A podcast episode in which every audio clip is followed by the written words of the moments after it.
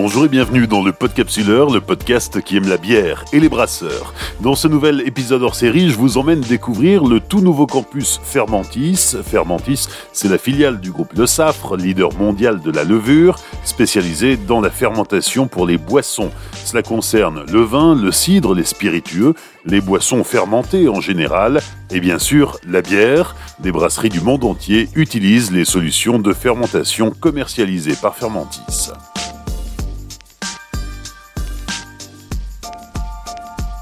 Nous sommes à Marquette-les-Lilles, dans la métropole lilloise. Pendant deux ans, Fermontis a complètement réhabilité un site historique cher au groupe Le Safre.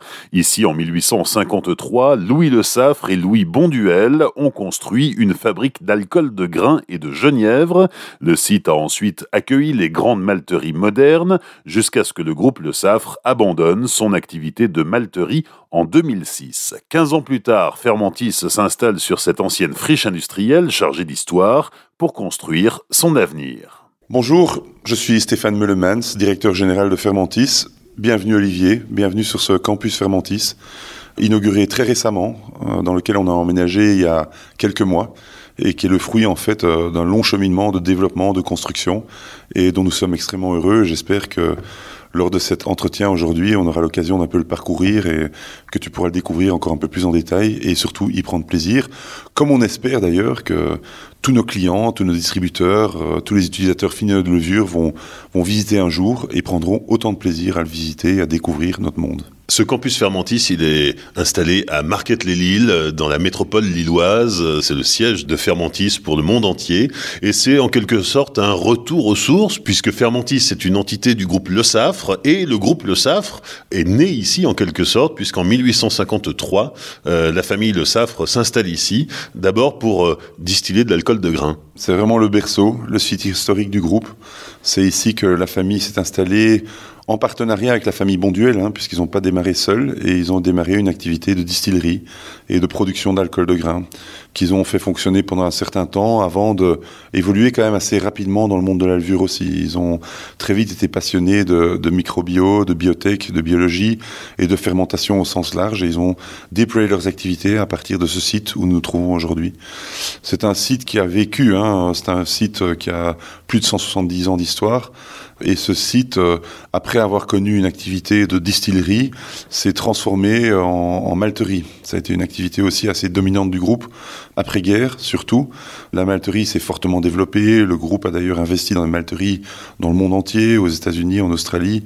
Et le site ici était vraiment la maison mère de l'activité malterie, avec un bel outil, une belle infrastructure euh, sur un terrain de plus de 8 hectares de surface, en bord de Deule, un magnifique cadre qui facilitait aussi d'ailleurs l'acheminement des, des, céréales, de l'orge et puis euh, l'expédition du malt par la suite. Cette activité a perduré jusqu'en 2006, un peu la période à laquelle il y a eu une réflexion stratégique de fond, où euh, le groupe a vraiment décidé de se recentrer quasiment exclusivement sur les métiers de la fermentation. Et donc la fermentation est devenue la colonne vertébrale avec euh, les artisans de la fermentation, principalement la levure, qui aujourd'hui aussi évolue vers l'exploitation des bactéries et d'autres micro-organismes, mais toujours centré sur la fermentation. Donc à ce stade, c'était important de dire voilà, on, doit se défaire des activités qui ne s'apparentent plus vraiment 100% à la fermentation, et ils ont vendu cette activité de malterie pour laisser sur le terrain un chancre industriel, puisqu'en fait l'usine a été démantelée, pas démolie, mais démantelée, et euh, le site est resté inexploité pendant euh, une quinzaine d'années en gros. Lorsque le Safre décide de vendre sa, malterie pour se recentrer sur euh, sa spécialité, la levure, on fait déjà de la levure euh, à destination de la boisson? Oui, en fait, euh, bah, la levure de panification, c'est pas un secret. Elle a été utilisée de tout temps et partout dans le monde, aussi pour produire de l'alcool boisson. Donc la levure de panification qu'on appelle Saccharomyces cerevisiae, comme son nom l'indique, elle peut être aussi levure de brasserie pour produire de la cervoise cerevisiae, produire de la bière. Et donc ça, c'est une activité qui est assez répandue dans le monde. Ceci étant dit, la problématique de ça, c'est que la levure de panif, elle n'est pas toujours adéquate ou très appropriée pour produire une multitude de boissons fermentées. Mais donc ça existait et euh, partout dans le monde, des acteurs qui produisent des boissons fermentées, que ce soit des brasseurs, que ce soit des vignerons, que ce soit euh, des producteurs de spiritueux, ont toujours cherché à s'approvisionner en levure de panification pour produire des alcools. Et le SAF, forcément, n'échappait pas à la règle, fournissait de la levure à tous ces acteurs pour leur permettre de faire des boissons. Et donc on avait des entités en Angleterre, en, France aussi d'ailleurs, hein, aux États-Unis et ailleurs dans le monde qui fournissaient un tas de produits pour faire des boissons fermentées. C'est en 2003 que le SAFRE décide de créer une entité à part qui va s'appeler Fermentis et qui sera spécialisée dans la fermentation pour la boisson. Oui. Donc euh, après, euh, finalement, la vente des malteries, la volonté de rester dans le monde des boissons fermentées, de se développer, la constatation du fait qu'il y avait déjà une activité existante exercée par les différentes entités du groupe, euh, comme ils se sont recentrés sur la fermentation et que la fermentation est finalement aussi la colonne vertébrale de la production des boissons fermentées, entre autres la bière, le vin, les spiritueux, le cidre, mais aussi toutes les boissons fermentées. Ils se sont dit, avec notre compétence, notre maîtrise de la fermentation, est-ce qu'on ne pourrait pas créer une activité plus ciblée exclusivement sur les boissons fermentées et toute leur diversité À savoir de nouveau que quand on fait une tequila, on exploite euh, du sirop d'agave. Quand on fait une bière, on exploite un mou de malt, d'orge ou, d'autres céréales. Quand on fait un vin, on exploite un jus de, raisin. Quand on fait euh, un gin ou une vodka, on va utiliser de la pomme de terre ou, d'autres euh, sources d'amidon. C'est un monde de matrice, un monde de substrat qui nécessite beaucoup plus d'efforts dédiés, d'efforts euh, spécifiques et de, volonté de s'intégrer dans ce monde. Et ils ont dit, voilà, comme on a cette compétence de compréhension, de maîtrise, de gestion, de développement de solutions de fermentation, essayons de créer une activité purement dédiée aux boissons fermentées. Rassemblons nos efforts, rassemblons les quelques activités qu'on a déjà par ailleurs et créons une entité d'affaires mondiale basée ici dans nord de la France, mais qui couvrira toute l'activité des boissons fermentées dans le monde entier et dans toute sa diversité. Lorsque le SAFRE crée Fermentis euh, en, 2003, aux États-Unis et sur d'autres marchés, euh, les, les microbrasseries sont en plein essor. En France, ça va arriver un tout petit peu après. On était dans le bon tempo? Je pense que c'était un bon tempo. Il y avait effectivement une demande assez forte. On avait identifié déjà des partenaires sur différents marchés qui étaient très actifs dans la fourniture de malt, de houblons spéciaux et qui avaient vraiment un besoin assez important en solutions de fermentation pour les fabricants de bières artisanales, ce qu'on appelle les microbrasseurs, mais même aussi les producteurs de boissons fermentées à domicile. Et dans une certaine mesure, même le monde industriel commençait à s'intéresser à, d'autres technologies, puisqu'il faut quand même savoir aussi que Fermentis est, spécialisé dans la levure sèche. C'est une solution technique qui offre un certain nombre d'avantages assez intéressants par rapport à, l'utilisation traditionnelle de levure liquide, qui euh, est beaucoup plus difficile, beaucoup plus compliquée, qui nécessite des compétences, une infrastructure. Et donc, euh, cette solution levure sèche, à un moment où il y a un nombre d'acteurs importants qui se développent avec des moyens parfois relativement limités, c'était une solution euh, extrêmement adéquate pour ce développement. Et je pense effectivement, oui, le, le timing n'a pas été mauvais dans l'introduction de l'activité de Fermentis à l'échelle mondiale. Pendant un temps, Fermentis a aussi fait des levures pour le biocarburant? Euh, pas dès le démarrage, donc euh, c'est venu un petit peu après la création de Fermentis. Il y avait effectivement une demande sur les marchés de solutions de fermentation pour faire du biocarburant, suite à la crise pétrolière, au développement des énergies alternatives, au développement du biocarburant. Et Fermentis, habilement, s'est très vite intégré dans ce monde en développant des levures et des nutritions de levures pour euh, la fermentation et la production de biocarburants. Ça, ça a dû démarrer, si mes souvenirs sont bons, probablement vers 2005-2006. Et ça s'est développé très très fort, en fait. En 2013, le SAFRE décide de créer une, entité à part qui s'occupera euh, des levures pour euh, les biocarburants et Fermentis, une nouvelle fois, se recentre sur son activité de levure pour la boisson. Oui, c'est exact. Euh, pendant les dix premières années, entre 2003 et 2013, donc suite à cette crise pétrolière dont on a parlé précédemment et le développement quand même très important de l'activité biocarburant, enfin production de solutions de fermentation pour biocarburant, euh, le groupe euh, a constaté qu'il y avait un différentiel de croissance, mais surtout aussi que les compétences nécessaires pour l'un et l'autre métier n'étaient absolument pas les mêmes. On parlait absolument pas du même monde, les, les clients étaient entièrement différents. Le monde des biocarburants est un monde avant tout industriel. Le monde de production des boissons fermentées artisanales est de plus petite petite dimension, est beaucoup plus distribué dans le monde, à travers le monde entier, et nécessitait une infrastructure de distribution, de commercialisation, de marketing, de com, et des produits aussi extrêmement différents. Donc ils ont pris la décision qui je pense aujourd'hui euh, était extrêmement sage. C'est ce qui m'a permis entre autres aussi d'arriver chez le SAFRE. Euh, C'était de effectivement séparer toute l'activité biocarburant et de recentrer Fermentis sur les boissons fermentées, là où il y avait vraiment euh, beaucoup de besoins par ailleurs aussi. Il y avait une diversité de problématiques, il y avait des besoins extrêmement différents d'un continent à l'autre, d'un segment des boissons à l'autre, et donc il y avait vraiment un besoin fort de, de recentrer l'activité, de repenser la stratégie, de cibler la stratégie, d'avoir des plans d'action adéquats, des ressources adéquates, et de vraiment s'aligner par rapport au marché se recentrer et accélérer aussi, puisque la recherche va prendre de l'ampleur et la recherche appliquée en particulier bah Dans un premier temps, c'est vrai que le, euh, le fermentis était assez peu renouvelé en matière de, en nombre de produits, en nombre de levures, en nombre de dérivés de levures destinés aux boissons fermentées. Il y avait eu relativement peu de renouvellement. Il y en avait eu, mais c'était pas un rythme extrêmement élevé. Or, les besoins étaient là, les attentes étaient là.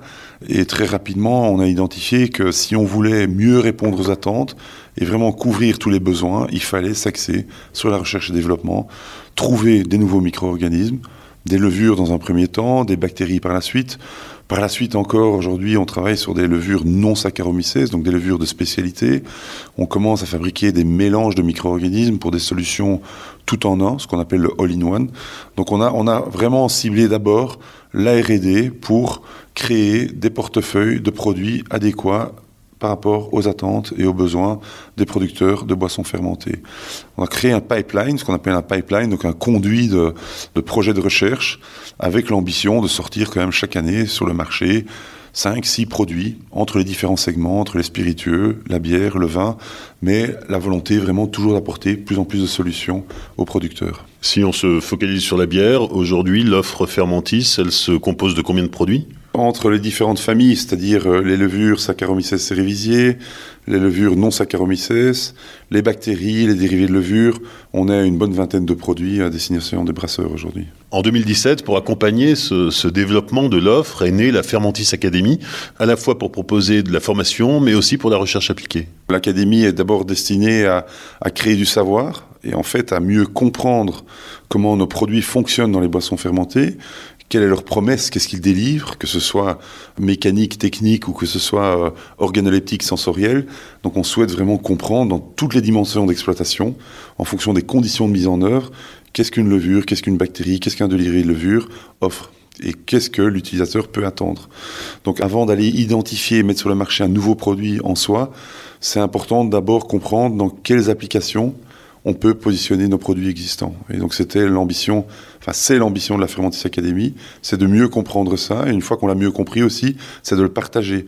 Et donc d'orienter le choix du client dans l'utilisation de nos produits par rapport à ses attentes, par rapport à ses cibles, ses objectifs. S'il veut faire tel type de bière, si tu veux utiliser une bière, s'il veut faire une bière de type saison, s'il veut faire une triple, s'il veut faire une quadruple, s'il veut faire une lager, est-ce qu'il veut faire une, une, IPA, une session lager, est-ce qu'il veut faire une, une dark lager, enfin, dans tous ces types de boissons, on a des solutions de plus en plus adaptées, de plus en plus précises, et c'est surtout aussi grâce au travail de la Fermentis Academy et de ses recherches appliquées qu'on comprend mieux nos produits et qu'on peut mieux orienter ses choix. Donc en 2017, la, la Fermentis Academy commence par la recherche appliquée. C'est-à-dire que la recherche appliquée existe vraiment depuis avant ça, elle existe depuis 2014-2015. Euh, Dès cette dernière décennie pour Fermentis et la reconnaissance de l'importance de la recherche et développement pour développer des produits, en parallèle, on s'est dit, développer des produits pour développer des produits, c'est peut-être un peu trop ambitieux. Je pense qu'il faut mieux comprendre les produits qu'on développe. Et donc très rapidement, on a mis en place un programme de recherche appliquée avec euh, un certain nombre de partenaires euh, externes, des centres de recherche, des instituts, des universités, et qui nous ont permis en fait de mieux comprendre nos produits. Et ça, ça se passait déjà dans le cadre de la Fermentis Academy. Et en parallèle de ça, très rapidement, et dès 2017, on a commencé des sessions de formation. À cette époque-là, on n'avait pas encore le campus dans lequel on est aujourd'hui, et donc on faisait énormément de sessions de formation déportées à travers enfin dans le monde entier, destinées à nos clients. Certaines années, on est allé jusqu'à euh, plus d'une centaine de sessions de formation en présentiel avant la pandémie pour former les gens sur nos produits, sur comment les utiliser et sur expliquer ce qu'ils pouvaient attendre de nos produits. Avec le nouveau campus, tout ce travail de recherche est, réintégré ici à Market Tout non, on ne pourra pas, parce que nos ambitions en matière de développement et de recherche appliquée euh, sont assez importantes. On n'arrête pas de continuer à se déployer, à se développer, et euh, on ne pourra pas. En termes de capacité, on n'aura pas la dimension, on n'aura pas la possibilité de, tout internaliser. Et c'est pas l'ambition non plus. Je pense qu'il y a des véritables centres de compétences avec qui on a développé des partenariats au cours des dernières années, qui ont parfois euh, beaucoup de valeur ajoutée sur certains aspects. D'une part, pour des problématiques de capacité, et d'autre part, parce que des compétences importantes existent par ailleurs, on continuera du travail en extérieur également. Ceci étant dit, l'ambition d'internaliser une partie, elle est liée surtout à deux problématiques. C'est une problématique de, de, priorisation des projets, de fluidité dans l'exécution des projets, de ne pas mettre en attente des projets, ce qu'on avait parfois dans certains cas avec des partenaires externes qui étaient eux-mêmes limités en capacité ou en infrastructure. On avait parfois des reports, euh, des suspensions de projets, euh, des annulations de projets, des délais importants. Et donc ça, c'était une vraie problématique. L'autre problématique, c'est la gestion de la propriété intellectuelle. On travaille parfois des sujets sensibles et travailler en externe, euh, ça supposait aussi beaucoup de, de paperasse, comme je dis en bon belge, de paperasserie et de documentation avec des accords de confidentialité et de protection de la propriété intellectuelle. Ça nous permet aujourd'hui, le fait d'internaliser, d'avoir un accès euh, plus direct et plus facile à la propriété intellectuelle sur certains sujets. On va visiter? Ah ben, je pense que ça s'impose. Stéphane, on se retrouve à l'extérieur euh, du campus Fermentis pour euh, visiter cet endroit qui vient tout juste euh, d'être achevé. La peinture n'est pas encore tout à fait sèche. La première chose qui est frappante quand on arrive, c'est cette façade en briques, dont une partie de la façade historique.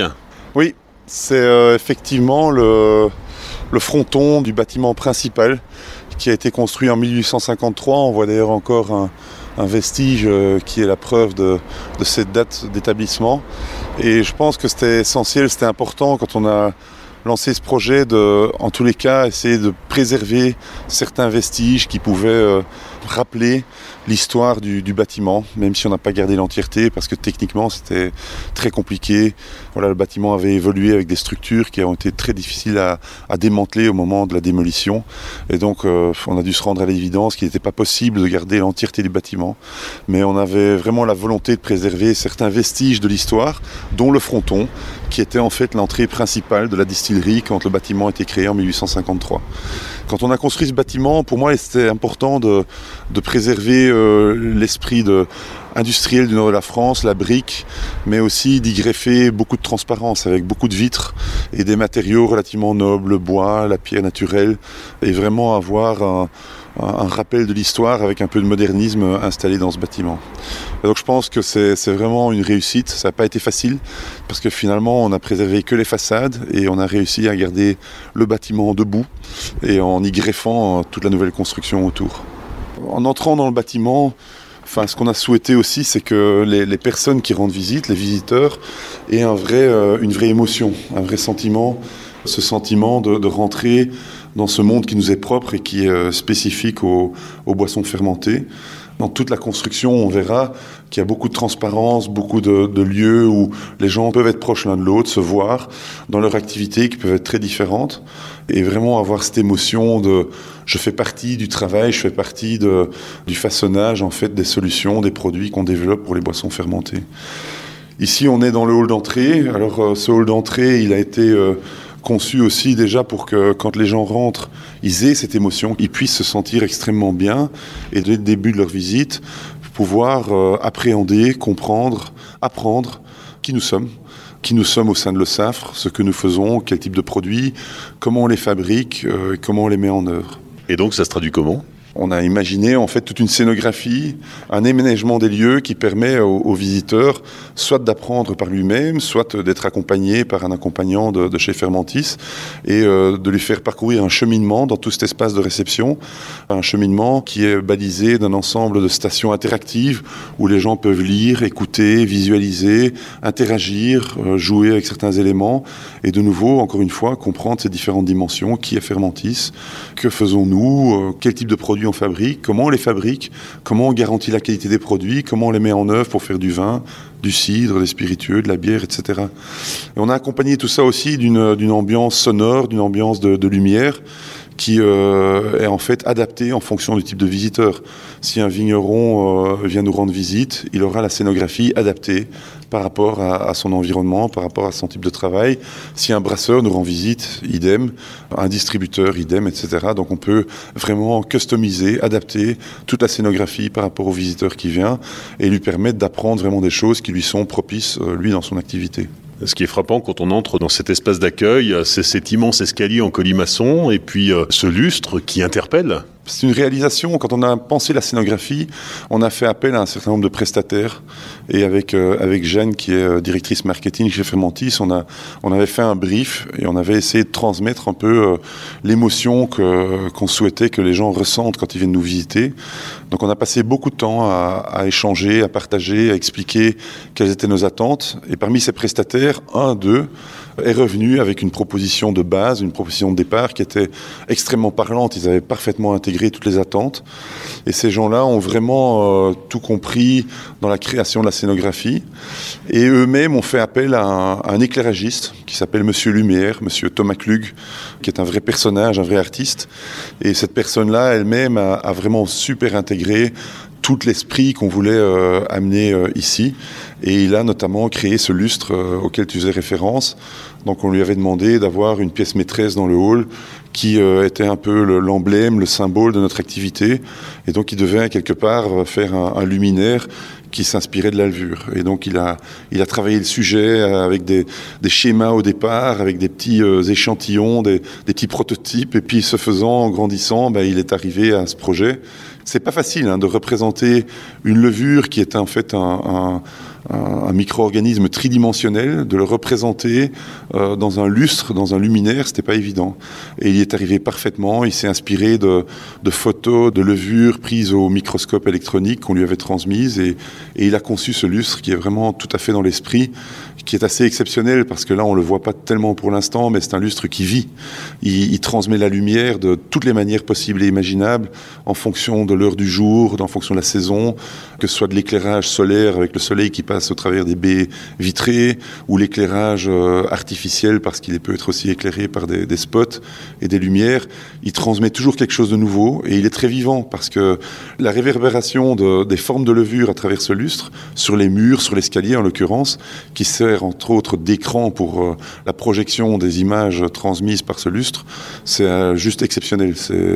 Moi je dois dire que la première fois où je l'ai vu, il faut dire que ce jour-là il faisait très beau, il y avait beaucoup de vie et j'en avais des frissons. Euh, quand j'ai vu ça, ça m'a, je me suis dit, ça y est, euh, les gens qui vont arriver, ils vont se dire, ah ouais, ça c'est quoi d'abord? Et puis, ah oui, c'est de la levure. Et c'est une parfaite représentation de la levure en suspension, de la vie, des bulles, de la lumière. C'est juste magnifique, quoi.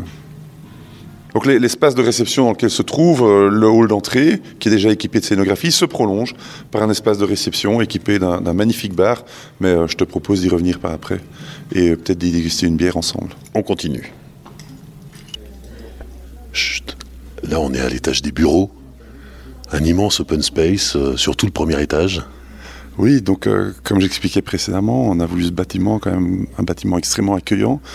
On a vraiment voulu créer un espace extrêmement convivial, fait d'univers très différents, avec des vues très différentes, des conforts très différents, qui invite les personnes à travailler dans des modes de fonctionnement très différents, avec des bureaux des bureaux bas, des divans, des, petites pièces d'échange, de, partage, et en fait pas avec vraiment des places assignées à chacun, euh, vraiment avec l'objectif pour chacun d'expérimenter différents types d'environnements, différents types d'ambiance de travail.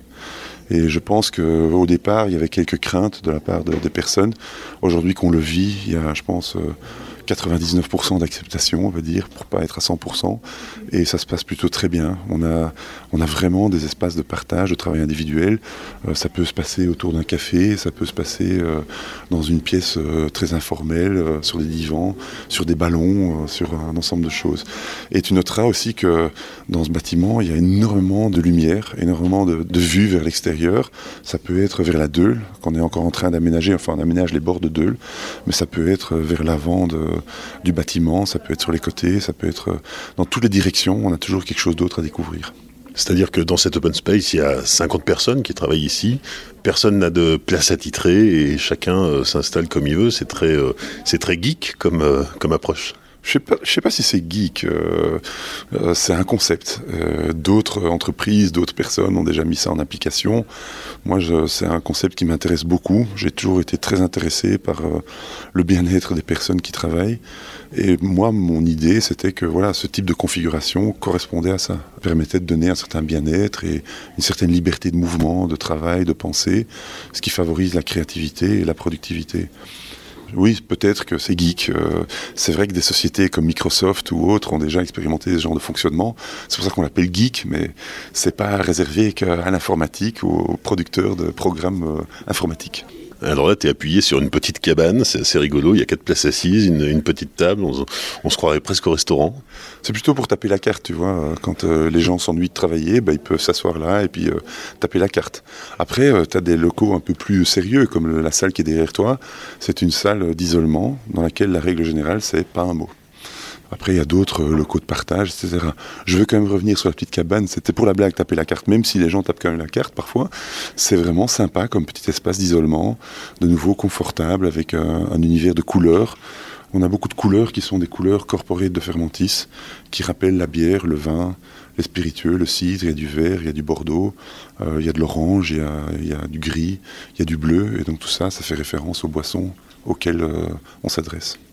Et dans cet espace de, coworking, quelque part, il y a, aussi la, petite salle de pause. Bah, ici, on se trouve dans le Coffice. C'est euh, le principe du mélange office-café.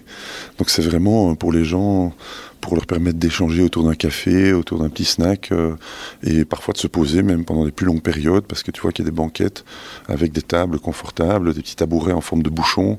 Euh, donc c'est vraiment un espace plutôt d'échange informel. Après, on a aussi une autre salle de pause, qui est une plus grande salle, qui est vraiment la salle de restauration, où les gens peuvent se restaurer à midi, ou même euh, en milieu de matinée ou en milieu d'après-midi. Mais je te propose qu'on se rende, il y a un espace particulier dans, dans cette partie du bâtiment destinée aux, personnes qui y travaillent, c'est la salle de créativité ou la salle de gestion de projet. C'est une salle qu'on a baptisée du nom de Patrick Le Saffre. Et Patrick Le Saffre, en fait, c'est un membre de la famille Le Saffre qui a été un acteur majeur dans, dans l'activité de la malterie et que j'ai connu par ailleurs avant de rejoindre Le Saffre quand j'étais déjà dans le monde de la brasserie, en tant que fournisseur de malt, euh, j'ai fait sa connaissance. C'est quelqu'un que j'ai toujours bien apprécié. Il est décédé il y a quelques années, et voilà. Et j'ai demandé à sa fille, qui est encore dans le groupe aussi, si on pouvait euh, nommer cette salle d'après le nom de Patrick Le Saffre. Et donc on y a fait un, espace de, créativité en commun, avec un équipement particulier qui permet vraiment de gérer des projets, qui est ultra performant et assez moderne. Et ça permet aux équipes marketing, aux équipes euh, R&D de vraiment travailler sur leurs projets d'une manière très fluide et collaborative. Et donc voilà la vraie salle de pause. Oui, là on est, on est dans la salle de pause, comme tu peux le voir. De nouveau, toujours très lumineuse, super équipée, avec euh, tout ce qu'il faut pour les uns et les autres, pour préparer leur repas et pour se détendre. Et puis surtout aussi agrémentée d'une terrasse qui est très sympa. Euh, avec l'été qu'on a eu là cette année, c'était assez génial. Les gens se posent dehors, on met des tables dehors, des chaises, et puis ils peuvent manger en toute convivialité avec, euh, et en profitant de, du beau temps.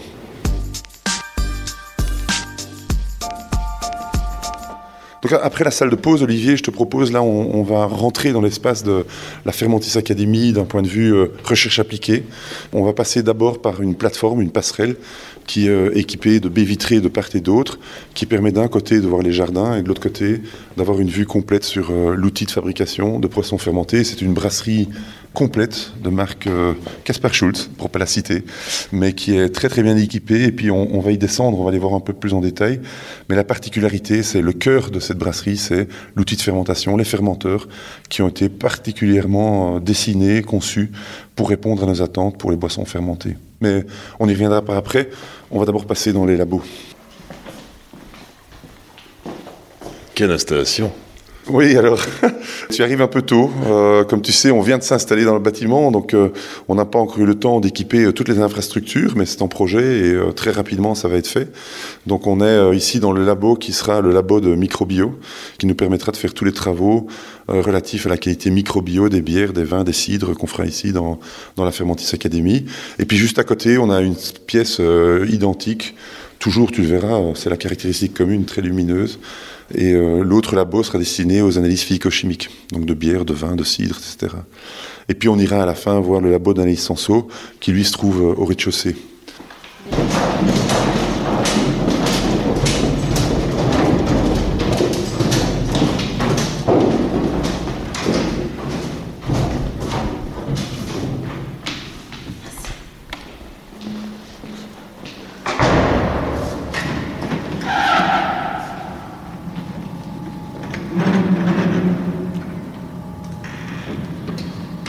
On vient de descendre un étage. Euh, on se trouve où là, Stéphane? Ben là, on, entre en fait dans le, dans le cœur de la Fermentis Academy, le centre où on va produire toutes ces boissons fermentées pour euh, mieux comprendre nos produits et donc pour euh, analyser un peu comment fonctionnent nos levures, nos bactéries, nos dérivés de levure. Et on commence ici par une zone d'accueil qui est en fait une zone de livraison où on prend livraison des matières premières, du malt, du houblon, de bouteilles, de fûts. Et donc c'est une, zone vraiment de déchargement. Cette zone en fait a deux accès dans le bâtiment un accès qui donne euh, vers une zone de stockage temporaire et un accès direct dans la brasserie, où on va aller d'ailleurs directement.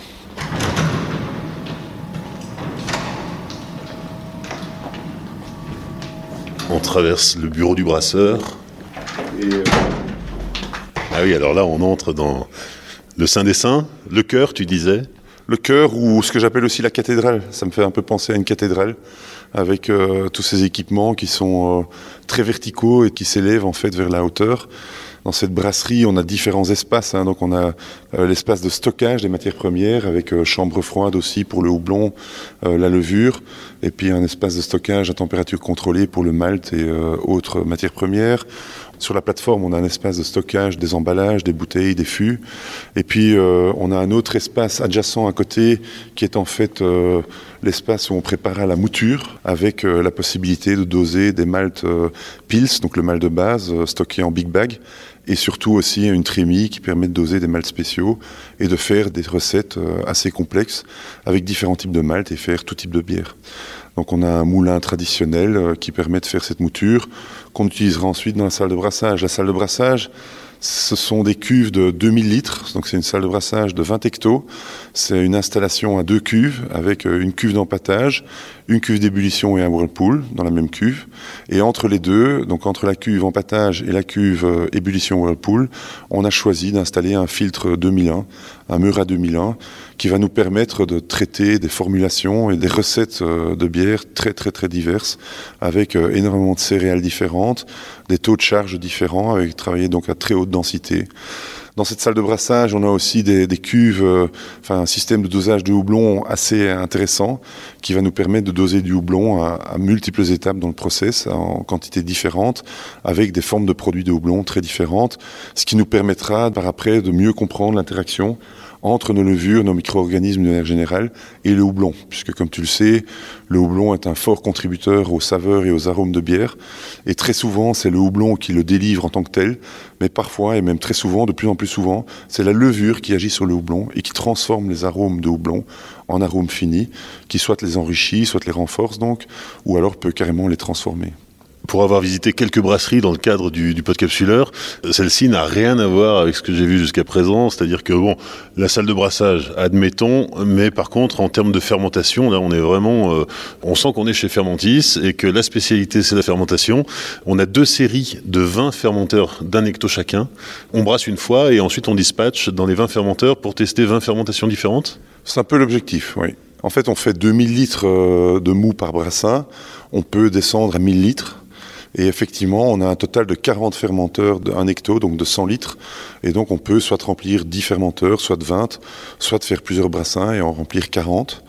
Donc ça, c'est le, cœur même du cœur, c'est le sein du sein, c'est les 40 fermenteurs de 100 litres qui ont été particulièrement conçus pour nos besoins, qui nous permettent euh, de les piloter individuellement sur un ensemble de paramètres et bien comprendre l'influence de ces paramètres sur une levure ou dans des mêmes conditions, comparer différentes levures entre elles. On a aussi des fermenteurs, au-delà de ces 40 fermenteurs d'un hecto, on a 8 fermenteurs de 10 hectos qui nous permettent de faire du upscaling, donc de la montée en, taille et euh, de vérifier que nos résultats sont conformes euh, dans des fermenteurs typiques d'une microbrasserie de 10 hectos. Et on va même jusqu'à des fermenteurs de 40 hectos. On a deux fermenteurs de 4000 qui nous permettent aussi encore d'aller plus loin en, upscaling, puisqu'on sait très bien que la pression hydrostatique et donc euh, la hauteur de colonne d'eau et la pression au sein d'un fermenteur peut être un facteur influençant sur la fermentation. On voulait vraiment euh, vérifier ça. Ça, ce sont des fermenteurs, donc les, 100 litres, les 1000 litres et les 4000 litres sont des fermenteurs traditionnels, cylindroconiques. Au-delà de ça, on a aussi deux fermenteurs qu'on va aller voir par après, des fermenteurs ouverts dans lesquels on peut observer la fermentation. L'objectif là, c'était vraiment de montrer aux visiteurs toute l'activité de nos levures en, plein fonctionnement. Et puis on a surtout aussi une salle de barricage avec des barriques qui vont nous permettre de faire aujourd'hui des bières plus complexes avec un ensemencement secondaire en barrique, évoluer vers des bières fruitées, des bières acides et tout type de bières qu'on peut faire euh, dans du barricage. Et alors, à part pour ta consommation personnelle, que va devenir toute cette bière? C'est une bonne question. On a, on a aujourd'hui euh, on a énormément d'activités dans le monde. Comme tu le sais, on, on, fait euh, plus de 150 salons, je crois, à travers le monde chaque année, qui nécessitent chaque fois euh, énormément d'exemples et énormément de produits à, à démontrer. On a euh, dans le groupe Le Safre d'autres événements par ailleurs qui sont très intéressés à intégrer euh, cela. Donc il faut se rappeler quand même que Le Safre, c'est 13 000 personnes, je crois, aujourd'hui, avec énormément d'activités différentes, énormément de présence commerciale. Donc on aura beaucoup de consommation, on va dire, au sein du groupe, dans les activités commerciales euh, et autres. Et puis le reste, malheureusement, dans un premier temps, comme on n'a pas de licence commerciale et qu'on ne vend pas la bière, c'est vraiment la destination recherche, on aura aussi de la destruction de bière. La bière ira à l'égout dans certains cas, oui. Ce que j'ai oublié de mentionner, c'est que tous ces fermenteurs, de tous ces fermenteurs, on, emballera la bière en fût, d'abord dans un premier temps. Et puis on a une petite ligne de bouteille, là que tu vois, cette ligne de bouteille qui peut tourner jusqu'à 1000 bouteilles euh, va nous permettre de conditionner la bière et de l'envoyer vers les labos d'analyse senso et euh, les labos physico-chimie, microbio. Donc là, on mettra en bouteille. Une fois que la bière est en bouteille et en fût, on a deux entrepôts à l'arrière qu'on n'a pas vu là au passage. C'est un entrepôt à température contrôlée pour faire tout ce qui est refermentation en bouteille et un entrepôt frigo à, à 2, 3, 4 degrés qui nous permet de garder les échantillons dans la durée pour les analyses et l'échantillonnage qu'on doit faire. Alors encore une étape, c'est les cuves ouvertes. Oui, donc là on se retrouve un peu dans la salle privilégiée, de, enfin la salle que moi je privilégie avec euh, mon collègue Philippe Janssens qui, qui, nous a beaucoup aidé à concevoir cette brasserie ici euh, au campus Fermentis, à la Fermentis Academy. Ce sont les, les cuves de fermentation ouvertes et on sait attendre de puiser dans le premier brassin en fermentation pour boire une, une bonne lagueur non filtrée euh, issue de la fermentation. Donc ce sont vraiment des cuves, tu vois, qui permettent aux visiteurs, parce qu'elles se trouvent juste à côté de la salle de réception, et à travers les vitres, les gens peuvent voir la fermentation au travail. On a une illumination particulière aussi qui permettra de mettre en valeur la mousse, le travail de la levure. Donc c'est vraiment une partie de l'académie qui est très vivante, dans laquelle je pense on va vivre beaucoup d'expériences très intéressantes, je crois pour rejoindre le laboratoire d'analyse sensorielle. On va y arriver, promis, on va y arriver. On passe d'abord, on traverse les salles de formation. Oui, c'est euh, un, des, un des piliers donc, de, de la Fermentis Academy, c'est le centre de formation. On a une salle euh, qui permet d'accueillir jusqu'à près de 200 personnes quand même, super équipée et qui peut être compartimentée en, en différentes salles par ailleurs et qui permet donc d'accueillir des groupes de tailles différentes. Et donc, comme je le disais, c'est un des éléments importants de l'académie qui va nous permettre de, de former, d'instruire, d'informer les clients, les distributeurs sur nos produits et leur fonctionnement. Et je pense que de nouveau, encore une fois, je les crois très conviviales. Ça va permettre aux gens vraiment de se projeter dans une ambiance et dans une atmosphère très conviviale et en même temps d'apprendre euh, d'une manière très confortable. Et avec une vue sur les jardins où a été aménagée une petite houblonnière, parce que la bière, c'est aussi le houblon. C'était une de mes passions. Tu sais, j'ai travaillé plus de 20 ans dans, dans l'industrie du houblon. Et euh, quand on a imaginé le site, je ne pouvais pas le voir sans au moins quelques plantes de houblon. On a un très beau rideau de houblon avec euh, différentes variétés. Et puis devant, à l'avant, parce qu'on ne fait pas que de la bière, hein, on fait aussi du vin, donc il y a une rangée de vignes qui permet aussi de, de produire un peu de raisin et qui, j'espère, fera plaisir aux brasseurs et aux, aux œnologues qui feront du vin et de la bière ici euh, à l'Académie. On entre enfin, parce qu'on a quand même beaucoup déambulé et pas mal marché, dans le troisième laboratoire qui est le laboratoire d'analyse sensorielle. Magnifique endroit, c'est là qu'on peut enfin évaluer avec l'être humain, avec toute sa sensibilité et ses connaissances en, matière de dégustation, on peut enfin découvrir ce que nos produits offrent dans les boissons fermentées, dans la bière, le vin, etc.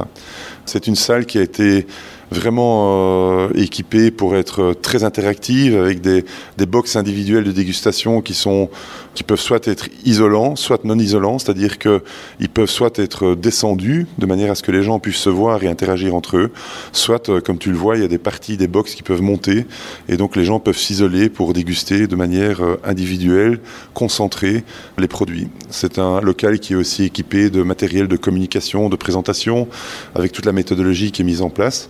Et puis euh, enfin, encore une fois, euh, tu noteras quand même que c'est un cadre de travail assez, euh, moi je trouve assez exceptionnel. Et d'ailleurs, toutes les personnes, parce qu'aujourd'hui on a une cinquantaine de personnes qui constituent le panel d'analyse sensorielle de Fermentis, et elles éprouvent toujours un plaisir à revenir, enfin à venir et à revenir, parce qu'elles viennent depuis peu. Et les résultats qui sortent d'ici sont extrêmement encourageants et vont nous permettre de communiquer encore plus toujours dans cette volonté d'orienter le choix de, des utilisateurs de nos produits un peu partout dans, dans le monde. On a vu Stéphane au cours de cette visite qu'il y avait encore deux trois petites choses à finaliser pour que l'espace et le bâtiment soient complètement opérationnels. Quelles sont les prochaines échéances? La prochaine échéance, c'est de finir entièrement tout ce qui est scénographie, accueil des visiteurs, et euh, ça, on y sera euh, d'ici une semaine ou deux, très prochainement. Ensuite, une deuxième échéance importante, c'est finir entièrement l'installation de la brasserie. Il y a encore tout le câblage à terminer et l'automation avec le commissionnement. Et ça, on y sera pour. Euh, enfin, on va commencer le commissionnement début novembre, fin octobre, début novembre. Et puis après, euh, il y a tous les aménagements extérieurs qui seront terminés très probablement ici euh, courant octobre. Donc je pense que le bâtiment sera à 99% opérationnel, fini pour la fin de l'année certainement et très probablement déjà fin octobre, courant novembre, je crois.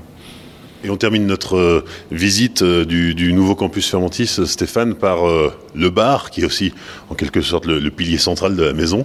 En tout cas, ça l'a été, puisque ça a été le, cœur de l'activité autrefois. on a, qui descendent du plafond, les pieds des silos de l'époque de la malterie. Oui, c'est ce que certaines personnes des prestataires qui ont construit ici le campus avec nous là, pendant les deux dernières années ont appelé très souvent la salle des mamelles.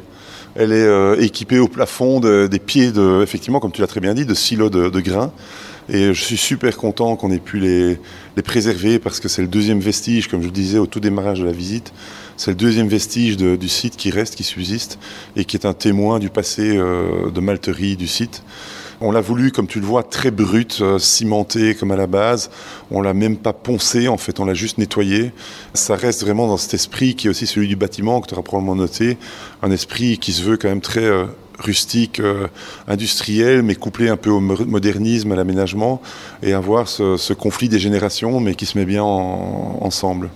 Et, dans cette pièce, tu tu l'as très bien dit, il y a un magnifique bar qu'on a conçu là avec Jeanne. Euh, on y a mis du temps, on a, fait, refait, défait, et euh, on a reconçu. Et je pense qu'en termes de dimensionnement et surtout de, facilité d'utilisation, il va être extraordinaire pour faire découvrir à tous nos visiteurs toutes les boissons qu'on fait ici sur le campus et à l'académie, et euh, surtout utilisant nos produits et orientés vers leurs attentes, vers ce que souhaitent voir dans les bières, dans les vins, dans le cidre, etc.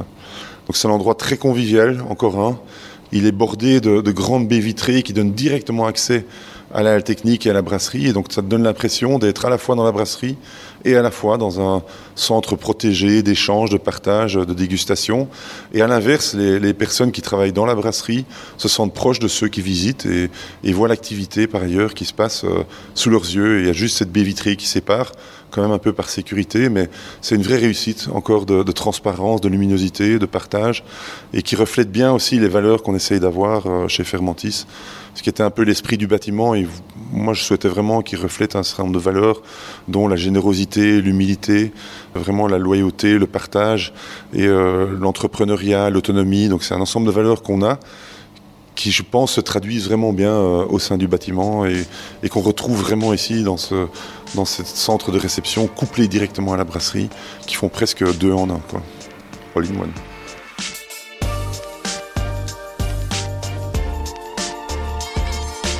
Merci à Stéphane Meudemans, Jeanne Galran et à toute l'équipe Fermentis pour leur accueil lors de l'enregistrement de ce hors-série. Sur les réseaux sociaux du Podcapsuleur, Facebook, Twitter et Instagram, vous pourrez découvrir les coulisses de cet épisode. N'hésitez pas à liker, commenter et partager autour de vous. Pensez aussi à laisser un commentaire et 5 étoiles sur Apple Podcast. Soutenir le Podcapsuleur, c'est aussi lui donner les moyens de continuer. Pour cela, rendez-vous sur Tipeee. Le lien est dans la description. Rendez-vous dans 15 jours pour de nouvelles aventures D'ici là, souvenez-vous, l'abus d'alcool est dangereux pour la santé, alors savourez mais sans forcer.